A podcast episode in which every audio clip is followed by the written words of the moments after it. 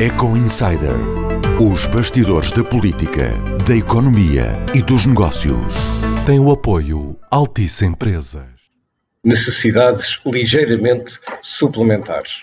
Foi esta a expressão de António Ramalho, numa entrevista no fim de semana passado, que fez com que uh, a polémica em torno do novo banco se reacendesse. António Ramalho estava-se a referir às necessidades de capital e, portanto, à injeção do fundo de resolução que será solicitada no próximo ano para uh, compor as contas deste ano de 2020 e António Ramalho referia-se à pandemia, aos efeitos da pandemia no novo banco. Mas será o novo banco o único banco que vai precisar de necessidades ligeiramente suplementares de capital? Olá, seja bem-vindo ao Eco Insider, podcast do Eco. Em todas as semanas, eu e o António Costa aqui nos encontramos para debater e analisar os temas da semana. Olá, António, bem-vindo ao, ao Olá, nosso Pedro. espaço semanal. Vamos, vamos começar por aqui. Uh, Havemos de ir uh, aprofundar melhor o caso uh, Novo Banco, mas antes começamos por esta, comecemos por esta pergunta.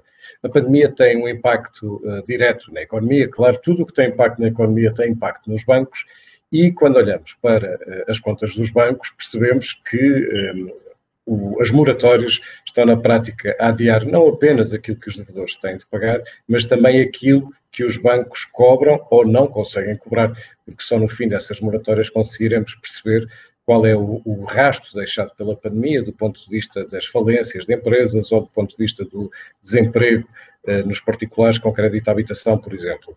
Estamos a falar, portanto, de uma, eh, enfim, um tsunami adiado, como lhe chamou o Presidente Executivo de Santander aqui há umas semanas, que só vamos conhecer, de, que, de cuja extensão só vamos conhecer, na verdade, provavelmente daqui a um ano, e nessa altura saberemos, ou perceberemos também melhor, se é só o novo banco que precisa de eh, mais capital ou se outros precisarão.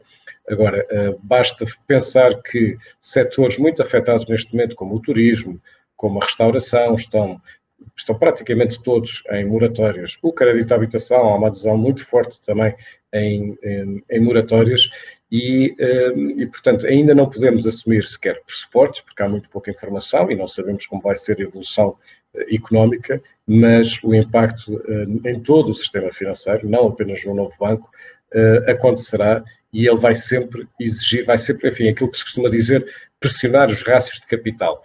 Uh, e que na prática pode querer dizer necessidades de aumento de capital, lá está, que podem ser ligeiramente suplementares, para usar a expressão do António Ramalho, ou um bocadinho mais do que isso. Portanto, a pergunta, António, é, é no fundo se podemos ter uma crise uh, bancária uh, depois desta crise económica, que começou por ser uma crise de liquidez, mas que se prolonga ao longo do tempo. Bem, desta vez ninguém ficará estupefacto se chegar à conclusão que é necessário mesmo mais capital. É preciso dizer, primeiro ponto, que a banca portuguesa está mais bem preparada do que estava em 2019. As exigências de capital aumentaram muito nos últimos anos e, portanto, as condições da banca para resistir, digamos, à crise que estamos a passar é maior, são maiores do que em 2008 e que em 2011, 2012. Ponto 2, de facto, as moratórias dão aqui uma rede, digamos, de segurança enorme enfim, às famílias, às empresas, mas também à banca, que não precisa de levar, digamos, esses créditos que deixariam de ser pagos por manifesta incapacidade de famílias e empresas a mal parado. E, portanto, isto permite mais tempo a digerir esta situação, mas é evidente como lembrar-nos hoje, como tu te lembrarás, Pedro, daquela declaração tão infeliz de Rui Rio, e não foi há dois anos, não é? Foi há dois meses, dizendo uh, os bancos, espero que os bancos não aproveitem isto para ter lucros, seria cómica se não fosse trágica, não é? Se não fosse tão disparatada, tendo em conta que foi feito há dois meses, não é? Não foi há dois anos, foi há dois meses e já era visível, previsível, que os bancos iriam pagar e vão pagar essas, essa, esta, este contexto de uma crise económica tão severa e que o Banco de Portugal, de resto, esta semana trouxe uh, com novos números para números absolutamente impensáveis, com o risco de uma recessão superior a 13%, que é uma coisa impensável e absolutamente fora de, do que imaginaríamos em alguma situação. E, portanto, os bancos vão precisar de mais capital. A questão é saber, diria, a, a questão são duas, para, para, utilizar aqui uma, uma expressão que é quando é que vão precisar desse capital e se haverá capital disponível para os bancos portugueses. Porquê? Vamos ver, os acionistas dos os bancos, há bancos portugueses, eu diria, bancos a operar em Portugal. Temos os bancos espanhóis que têm força suficiente para capitalizar as operações bancárias em Portugal. E depois temos o novo banco, enfim, já lá falaremos um pouco mais detalhadamente, mas com uma situação também muito particular, porque tem ainda assim mais uma almofada de pelo menos 912 milhões de euros disponível para o próximo ano. E depois temos o, uh, o Banco Público, o BCP e diria os maiores bancos dos mais pequenos. Entre eles está o Montepio, obviamente, e o Eurobic, que esta semana tiveram desenvolvimentos. Ora, estes bancos portugueses que não têm um acionista forte vão precisar de mais capital e não sabem hoje onde é que o vão levantar. Dependerá das circunstâncias próprias daqui por um ano, dependerá das circunstâncias de mercado daqui por um ano, circunstâncias internacionais, e portanto eu não me espantaria que voltássemos a ter dentro de um ano o modelo que tivemos em 2012. Obrigações públicas, a, a lei existe, é disponível, obrigações que, que, no fundo contam para capital, mas não são capital, e que os bancos pagam e têm que devolver a um preço, diga-se, muito elevado. Poucos, em 2000... não é? Capital contingente. Exatamente. E portanto, nós vamos ter essa realidade.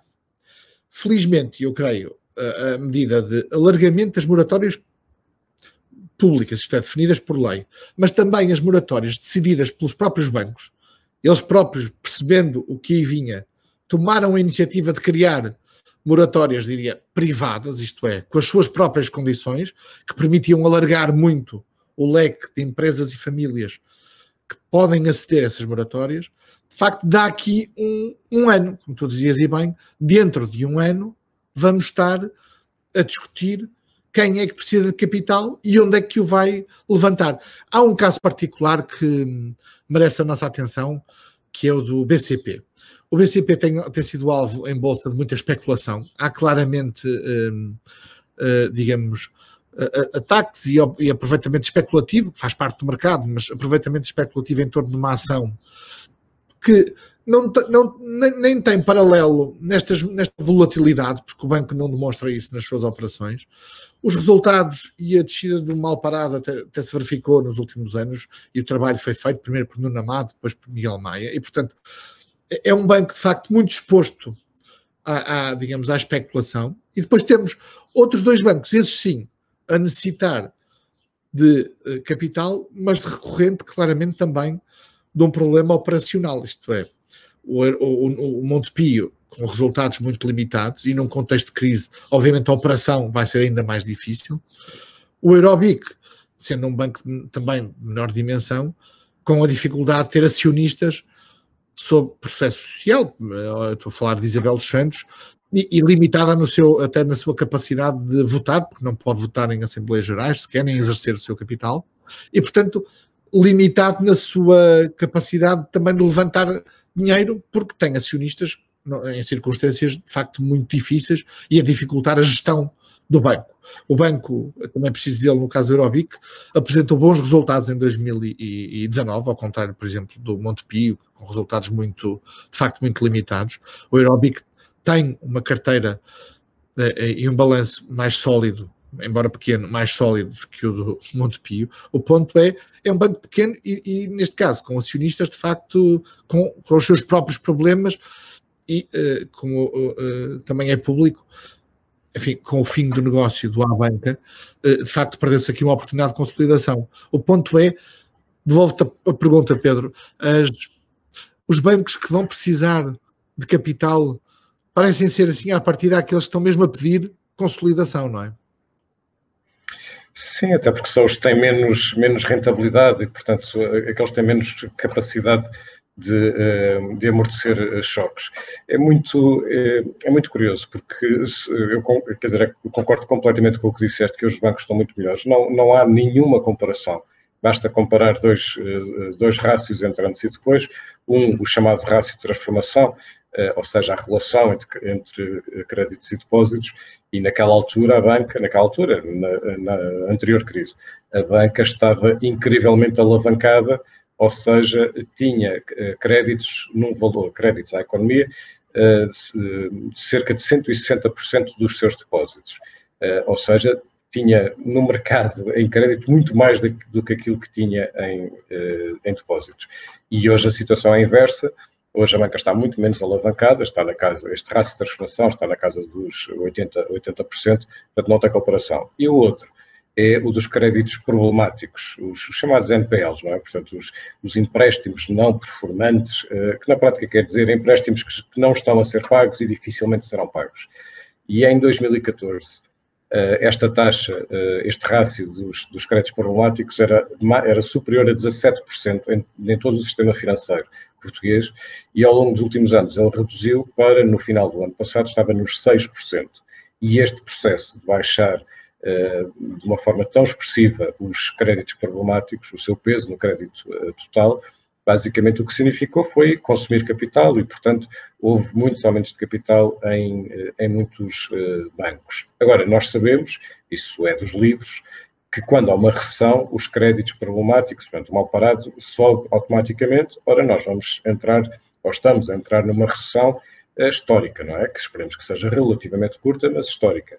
E, portanto, nós já vimos os resultados do primeiro trimestre deste ano uh, dos bancos a cair e foram duas semanas de pandemia, quando começarem a ser os resultados do segundo trimestre, vamos ver um, já um impacto uh, muito grande em todo o sistema uh, financeiro e vamos uh, provavelmente confrontar-nos já com prejuízos naquele trimestre muito, muito grandes. E depois, quando olhamos para, para, para os bancos, como tu dizias, na prática, a verdade é que Portugal uh, tem bancos a mais. Esta frase parece um bocadinho chocante, até porque hoje temos já muito menos bancos do que tínhamos uh, no passado, houve muita consolidação, o caso do Banif, por exemplo, é só um dos mais recentes, mas um, eh, o próprio presidente do, do, novo banco, o presidente executivo, disse isso também na entrevista que deu ontem na 1, um, dizendo que na prática não há mercado para tantos bancos em Portugal e, portanto, aquilo que, se, que parece muito claro é uma necessidade de consolidação, de fusões, de, de, de aquisições. E os bancos que mais claramente estão, uh, que parecem estar mais posicionados para isso, são, primeiro, o, novo, o próprio novo banco. Uh, o novo banco, é bom lembrar, foi constituído como um banco de transição uh, e, e, tem sofrido os custos reputacionais, sobretudo as injeções de, de, de, de capital. é o caso do Montepio, do Banco Montepio, que tem lucros, tem uma rentabilidade muito baixa, portanto os, os lucros são relativamente baixos e, voltando ao tal rácio dos créditos problemáticos, quando olhamos para o do Montepio, ele já está acima dos 12%. Portanto, é o dobro do mercado e já é mais do que o novo banco. O, banco, o novo banco uh, desceu de uh, 33% de, de créditos problemáticos há meio dúzia de anos, está nos 11% agora. E neste momento o Montepio já está acima desse, desse valor. E, e, o outro banco, o terceiro banco, é obviamente o Aerobic, eh, que está, além do mais, a passar por, uma, por, uma, por um período de, de difícil por causa da, da reputação de Israel Santos e precisa de ser vendido. Uh, Supunha-se que o Abanca ia, ia comprar, o, o, processo acabou por morrer quase na reta, uh, na reta da meta, mas é muito óbvio que é nestes três bancos que é preciso que aconteça algum fenómeno de, de, consolidação. Aliás, o novo banco chegou a estar, como sabemos, a ser estudada uma possível operação de consolidação com o BCP. Isto foi antes da pandemia, depois a pandemia naturalmente pôs tudo, um, pôs tudo em causa. Agora, quando se olha uh, para, para o novo banco, e podemos talvez agora entrar um pouco aqui, uh, mais especificamente no, uh, no novo banco, portanto, já não há nenhuma novidade em que o novo banco vai usar todo, ou praticamente todo o capital ainda disponível no fundo de, de, de resolução, mas ao mesmo tempo é curioso ver como, ou ouvirmos, como ouvimos esta semana, Mário Centeno falar disso. Uh, não é António, Mário Centeno esta semana na prática disse que, que não se arrepende de, de nada, não é? Sim, disse que não se arrepende de nada e disse também que não se enganou. Enfim, eu diria, enfim, percebe-se, enfim, ele, ele, Mário Centeno está a fazer o seu luto das finanças para se preparar para o Banco de Portugal e, portanto, está, no fundo, também a limitar os danos do que poderá ser o que já discutimos aqui nestes nossos encontros semanais, que é um evidente conflito de interesses que, com o qual se vai deparar quando for eh, governador, que é a gestão do tema do novo banco. Mas não disse apenas que não se arrepende, mas que não se enganou. Eu, eu gostava de, eh, digamos, alternar o tempo verbal, porque ele de facto eh, ele não se enganou, mas, engan, mas enganou-nos. E enganou-nos politicamente.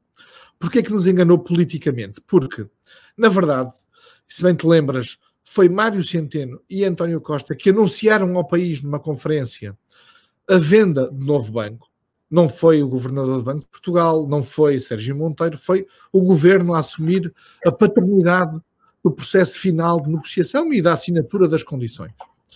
Mário Centeno esforçou-se muito por nos explicar, como se tivéssemos todos quatro anos, que não era uma garantia, mas um mecanismo de capital contingente, e dizia o próprio como o nome indica, é contingente e, portanto, não será utilizado uh, na, totalidade e, e, foi mais longe e será utilizado de forma muito limitada.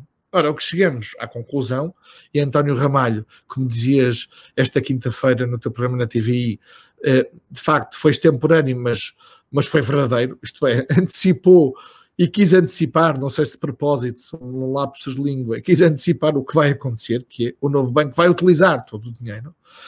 Mário Centeno também sabia, como nós já discutíamos aqui há muito tempo, que o novo banco iria utilizar os 3,9 mil milhões de euros. Aliás, António Ramalho ficaria muito mal aos olhos dos acionistas, nomeadamente do acionista uh, Lone Star, se, não utilizasse aquele dinheiro, tendo em conta que ele estava disponível. E, portanto, uh, Mário Centeno de facto enganou-nos politicamente e criou a ideia, ou quis criar a ideia, de que aquele dinheiro não seria usado. Depois há uma comparação interessante. E é justo reconhecer alguma razão ao novo banco e António Ramalho quando dizem, quando, quando o gestor diz, se a, a injeção dos 3,9 mil milhões de euros fosse feita toda de uma vez, não estávamos aqui a discutir ano após ano o volume das injeções. A Caixa de Depósitos, como te recordas, recebeu 5 mil milhões de euros, 4 mil milhões foram injeção direta em dinheiro e em capital de outras sociedades públicas, mil milhões foi em emissão de obrigações no mercado. Mas recebeu de uma vez toda. E, e portanto, o país discutiu muito uh, o enorme montanha de dinheiro para a Caixa de Depósitos, mas foi uma discussão circunscrita a um tempo histórico. E hoje o que se discute são os bons resultados da Caixa. Operacionalmente, a Caixa não tem assim tão bons resultados. Uh, tem bons resultados por operações extraordinárias de venda de ativos e, de, uh, e, e, no fundo, também de libertar mal parado e vendê-lo no mercado que estava muito a desconto e vendê-lo a um preço melhor que aquele que foi, que foi, que foi registado, precisamente porque António Domingos, na altura CEO, negociou de facto uma almofada gigantesca para, para garantir precisamente toda a segurança e os resultados futuros do, da Caixa Geral de Depósitos. Paulo Macedo e bem está a aproveitar essa, essa almofada, mas a verdade é que não, agora discutem-se os lucros da Caixa Geral de Depósitos e até os dividendos do, da Caixa Geral de Depósitos. Quando, na verdade, no novo banco, se tivesse sido injetado 3,9 mil milhões de euros à cabeça, hoje já estávamos a discutir outra coisa, provavelmente, se calhar, precisamente o que tu dizias, a fusão ou um acordo com o BCP, por exemplo, embora as circunstâncias da pandemia de facto vão colocar, eu diria, o Lone Star mais tempo, ou vão obrigar o Lone Star a ficar mais tempo no novo banco para recuperar os mil milhões de euros que lá injetou. Uma última nota sobre o novo banco que eu acho que é importante, porque se discute muito o passado e os créditos passados no novo banco, que na verdade andaram três anos a ser geridos simplesmente porque não havia capital, porque se o capital existisse, eles tinham sido limpos logo à cabeça. Mas discute-se muito pouco, e eu acho que era obrigação eh, do Parlamento, do novo banco até, eventualmente, mas do Parlamento seguramente. Já percebemos todo, todos que, que o novo banco vai acabar numa comissão de inquérito a seguir à auditoria da, da, da Deloitte, mas saber quem comprou e a que taxas de desconto é que comprou. Porque de facto, o que é surpreendente, e aí os auditores novamente têm que ser chamados à pedra, nomeadamente o Banco de Portugal e a própria PwC, assinando contas durante dois ou três anos, dizendo que estava tudo bem, e chegando a 2017, 2018, 2019, e constatando-se depois de anos de crescimento económico, afinal não estava tudo bem, continuavam lá os buracos, das duas, uma. Ou os buracos não existiam, estava tudo bem e foram descobertos agora, sabe-se lá porquê, ou sempre lá estiveram. E se sempre lá estiveram, a pergunta também é óbvia, mas então se lá estiveram, como é que as contas passaram sem nenhum aumento de capital? Enfim, e aqui se calhar ninguém fica muito bem, porque no final do dia há uma coisa muito simples, que é dinheiro. E não havia dinheiro que há agora nos 3,9 mil milhões de euros, não é? É, mas é, é, é como dizes, houve mesmo muito engano e muitos, um, e muitos enganados, e isso neste momento é completamente claro. Um, e lá está, basta pensar aquilo que eu dizia há bocado: um terço da carteira de crédito do novo banco estava, naquela altura, em, eh, em NPLs, em, em créditos problemáticos, um terço. É, quer dizer, é, mas a verdade é como dizes, os auditores e o Banco de Portugal apresentaram um balanço dando como de um banco bom, quando na verdade é, é como diz, aquele já mostrava era que o banco que o banco precisava de, logo do aumento de capital e teria sido o fim do mundo naquela altura se houvesse uma injeção de 3,9 mil milhões de euros do Estado, mas ela no fim ela acabou não só acabou por acontecer como prolonga toda esta polémica e, e, e isso também prejudica o, o, novo banco e é por isso que ele precisa de ser vendido, eh, enfim, não se pode dizer resolvido, parece outra coisa, mas precisa, o assunto precisa ser tratado provavelmente no próximo ano. Uh, António, vamos aos altos e baixos desta, desta semana. Uh, queres, queres começar? Queres as, as, há boas notícias e mais notícias? Quais queres saber há primeiro? Quais queres dizer primeiro? Vamos, vamos começar pelas más. Eu prefiro sempre saber primeiro as más e ficar com as boas para o fim. Enfim, olha, eu acho que a notícia negativa ou mais negativa desta semana tem mesmo a ver com a pandemia, porque o milagre português pode ser muito bem vendido em Portugal, mas é mais difícil de vender aos países aos países europeus. E o que se constatou esta semana é que Portugal está na lista negra, não só Portugal, outros países, mas Portugal está na lista negra de um conjunto de países que desconfinou, que vai abrir as fronteiras e que não aceita, ou aceita de forma muito restritiva, nomeadamente com quarentenas, portugueses, uh, e estou a falar, por, por exemplo, da, da, da Áustria, por, por exemplo, é um, é, um, é um exemplo, a Dinamarca é outro, e a reação do governo português era, era a que eu esperava, não, é, não, é, não creio que fosse a necessária. A, a, a, que eu esperava, infelizmente foi a que aconteceu, um bocadinho, uh, digamos, de como os, os miúdos que, que, jogam à bola e que dizem assim eu não jogo e portanto a bola é minha e portanto assim também não jogo, que é atenção que vem aí retaliações, quando na verdade o que era preciso explicar é porque é, é, é explicar e trabalhar é na, na, na resolução de um problema que nas últimas semanas está a mostrar um nível de infecções por 100 mil habitantes superior a, a, digamos, aos números que tínhamos por comparação com outros países nos primeiros meses desta pandemia. Portugal, é preciso dizê-lo, enfim, eu diria também com muita pressão mediática, eh, e o governo português com muita pressão mediática acabou por reagir mais rapidamente que Espanha e Itália, beneficiou também do que se estava a passar nesses países, e eh, apresentamos do ponto de vista da gestão da, da saúde pública da pandemia, à custo da economia, é preciso dizê-lo, mas números francamente positivos. Enfim, um, para lá da retórica política, da narrativa, números francamente positivos. A verdade é que nas duas últimas ou três semanas, talvez explicado pelo, número de, pelo aumento do número de testes, mas também se os testes aumentaram agora e, e está a dar este resultado, voltamos ao mesmo, quase que na banca.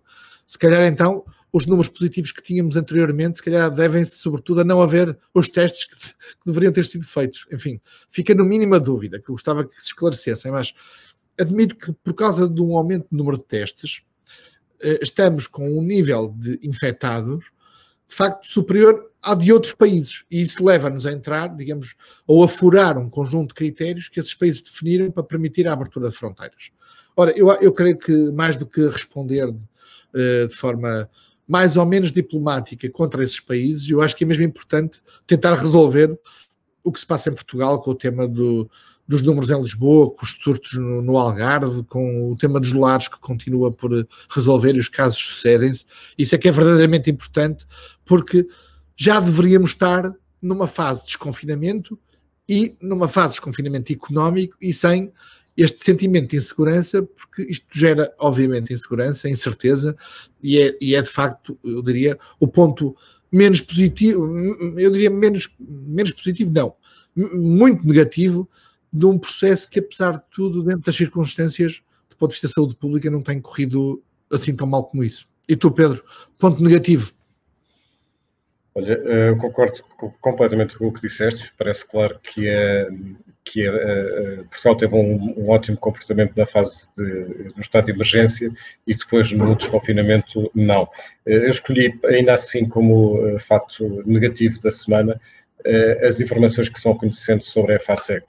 Uh, e resumindo a história, a EFASEC está com gravíssimos problemas de tesouraria, está em ruptura iminente, já, já, neste momento já não está a pagar alguns fornecedores, podem mesmo estar em causa pagamentos de subsídios de férias da empresa. A empresa está à venda.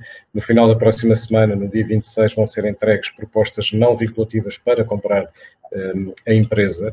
Uh, e ela, ela tem uma enorme urgência de resolver, de, de resolver o seu futuro um, até para conseguir demarcar-se e afastar-se da toxicidade de um, Isabel dos Santos. Acontece que uh, o processo ainda vai demorar meses, porque depois dessa, dessas primeiras propostas há, como é a tradição, há depois uma, uma escolha, uma seleção de, uh, de algumas das propostas, que depois, com, com quem depois há uma negociação para a entrega de propostas finais, depois de escolhido o comprador, é preciso fazer uma due diligence, portanto, uma verificação das contas. Tudo isto significa muitos meses, meses que a empresa não tem, e é por isso que, na prática, o governo, que desde o princípio do, do caso do Wanda Leaks disse que estava preocupado com a EFASEC, um, e não, o governo não quer deixar cair uh, a EFASEC, uh, o que está neste momento em cima da mesa. Há, várias, há vários, vários cenários, mas um dos cenários que o governo está a ser pressionado patrocinar, se quisermos, é a constituição de um veículo para onde se transfira a posição de Isabel dos Santos antes dela ser vendida e como os bancos não querem ficar com o veículo, o Estado está a ser pressionado a ficar ele próprio com, eh, com esse veículo. Vamos ver qual é o desenlace, mas uh, esperemos é que haja um desenlace, porque de outra forma estamos a falar da maior empresa portuguesa uh, de engenharia, corre de facto riscos de, de, de ruptura e, e, enfim, nós vamos estar.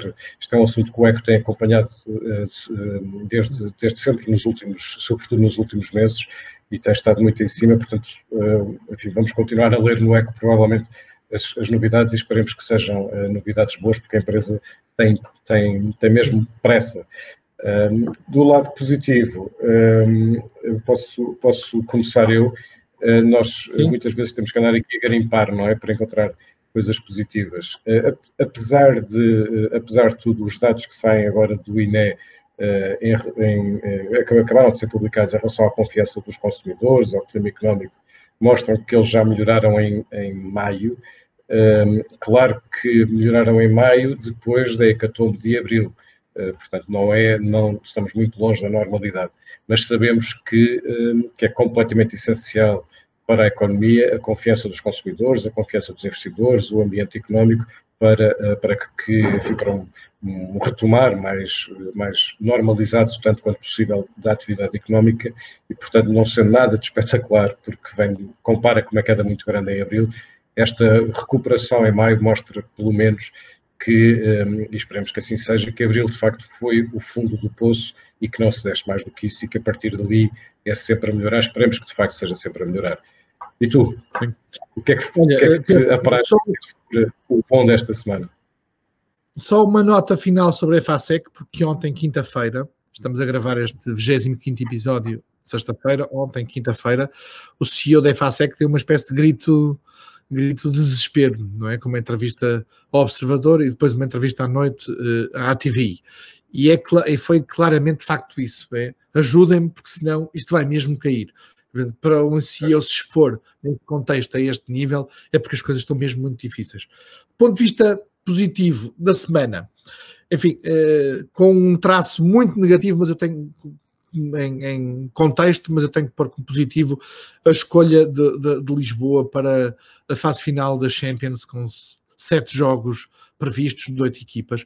Enfim, eh, eu eh, faço a declaração de interesse, eu sou adepto de futebol, gosto de futebol, se uh, houver, uh, se os jogos forem à porta aberta com o público, tentarei assistir a algum deles. Portanto, como adepto, fico feliz de estar a, a de Lisboa receber esses jogos tão importantes. Acho que é importante do ponto de vista da afirmação da marca Portugal, é um bom, uma boa campanha de marketing do, do, país. Obviamente tem riscos, isto é, no contexto em que acabávamos de discutir sobre a pandemia não estar totalmente resolvida, enfim, há riscos, mas, mas em facto a vida tem que continuar e nós temos que voltar à atividade e isto não vai ter um impacto económico, sobretudo se, se os jogos forem à porta fechada, mas tem um impacto mediático muito importante e, portanto, eu acho que é, é, é um aspecto positivo que vem agarrado, e eu não posso deixar de dizer, é quase uma espécie de dois em um, com um aspecto muito negativo, eu diria quase confrangedor, e, e eu confesso tive vergonha alheia ver um Presidente da República, um Primeiro-Ministro, três ministros, um Secretário de Estado, um Presidente de Câmara, juntos a anunciarem ao país e, a agradecerem aos médicos e a, dizerem aos médicos que foi um prémio para eles terem os jogos uh, aqui em Portugal. Foi, foi de facto penoso, constrangedor mesmo, e a mostrar que de facto isto tem a ver com o meu aspecto negativo, que uh, há uma preocupação com, com marketing e com, uh, enfim, não é com o fado nem com Fátima, mas com o futebol como meio de entreter, quando temos de facto coisas, enfim, importantes para discutir, o tema das escolas que continuam fechadas quando noutros países já reabriram, o tema da pandemia com estes números incertos e que é preciso analisar, e portanto aquele momento foi, foi um momento muito infeliz, politicamente muito infeliz, e que me parece, pelas últimas 24 a 48 horas, que o país de facto não gostou. Não, não foram só, não, enfim, não é só opinião publicada criticou, o que eu vejo na sociedade portuguesa uh, é de facto uma entre a indignação e, e, e, o constrangimento de uma iniciativa daquelas e uma reação, diga-se passagem, muito negativa dos médicos. Portanto, olha, um aspecto tão negativo para uma coisa que eu acho que, apesar de tudo, merece uma distinção, que é o trabalho da Federação Portuguesa de Futebol, essa sim merece a distinção pela campanha que fez e pela candidatura que apresentou. Exato, esses, esses sim deviam lá, lá ter estado, não é? A Federação, claro que sim. Claro. O secretário de Estado do Desporto não faria sentido, eventualmente o Presidente ah, da Câmara de Lisboa, e estava bom, era preciso mais. Muito bem. António, estamos a próxima semana. Um, um, abraço para ti. Um abraço, e obrigado Pedro, também a si que esteve. Até para a semana e obrigado a si que esteve mais uma vez connosco. Nós voltamos a próxima semana. Eco Insider. Os bastidores da política, da economia e dos negócios. Tem o apoio Altice Empresas.